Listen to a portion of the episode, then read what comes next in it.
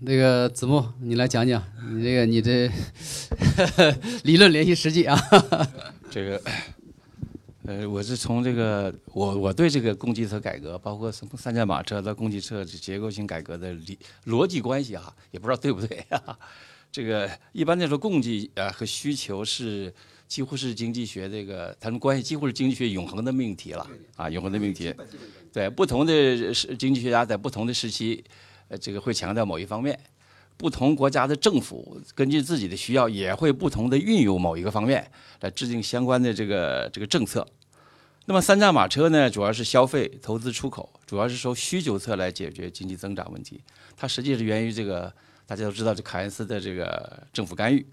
那么凯恩斯主义强调需求决定供给，出现经济衰退和下行的原因是需求不足。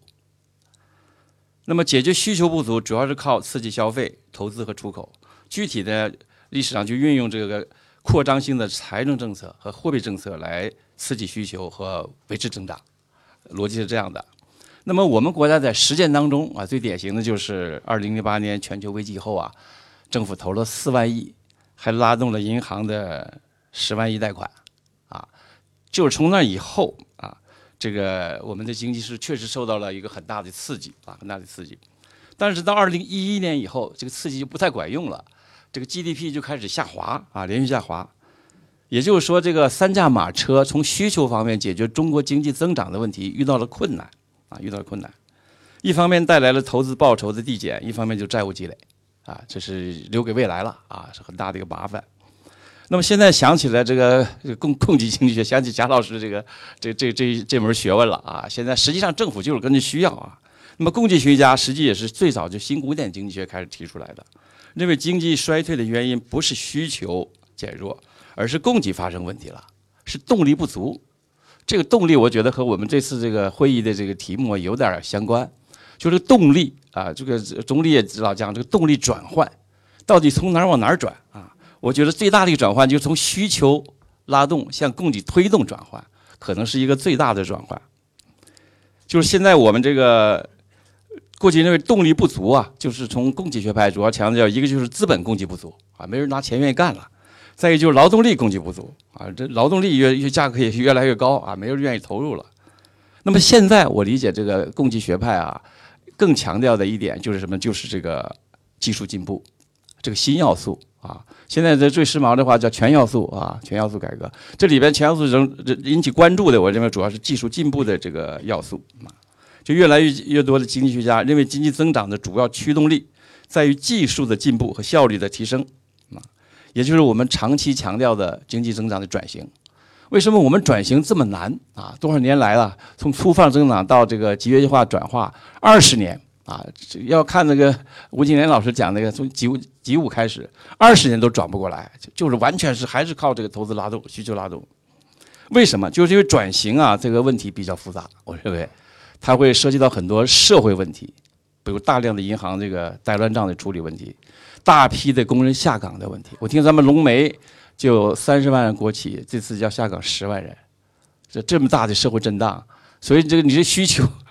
拉不动了啊，拉不动了。所以呢，这个我们国家经济啊，进入到叫转型换挡的新时期，就增速换挡，进入一个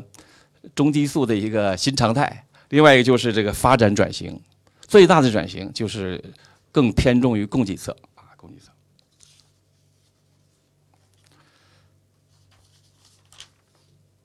那么从需求来说哈。这个我认为需求呢，其实是还我同意刚才这个这个姚院长的意见啊，不能简单的废除或者降低需求的作用，不能说一强调供给侧改革，需求就不重要了。其实现在我们从一一月份采取的政府贷款来看，还是还是从需求方入手啊入手。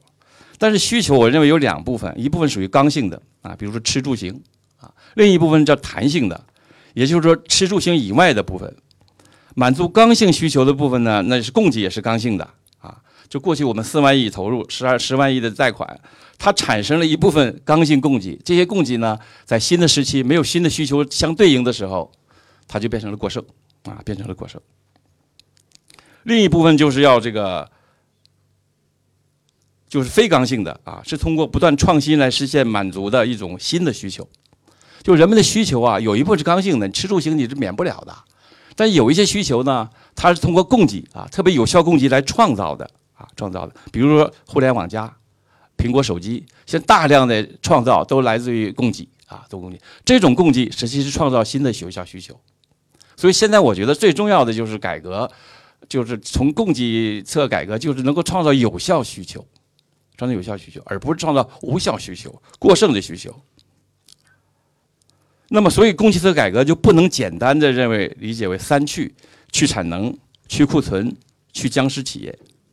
还必须必须侧重于改，通过改革创新提供新的有效供给，创造新的有效需求，这样来不断的推动经济呢更加这个向良性发展啊，在不断的这个进步啊进步。所以我理解供给侧改革呢，就是转换发展动力，由需求拉动变为这个供给推动，在供给方面呢。这个更强调这个这个新技术要素啊，新技术要素更强调有效供给带来的这个一种新的满足一种新的需求。那么对企业来说啊，实际上就是我们的任务责任就不能停留在过去刚性需求不说了哈，就这种弹性需求部分、创造性的需求部分，实际是给企业出了一个很大的一个课题。就我们企业生产什么，创造什么，创造什么？你比如就保险来说啊，就我们买保险买车险最常见，一般都一年一投保。这都是这样的。那现在我们也在开发，就是根据你的这个驾驶习惯和你的里程，啊，来给你提供一种新的定价的一种保费，啊，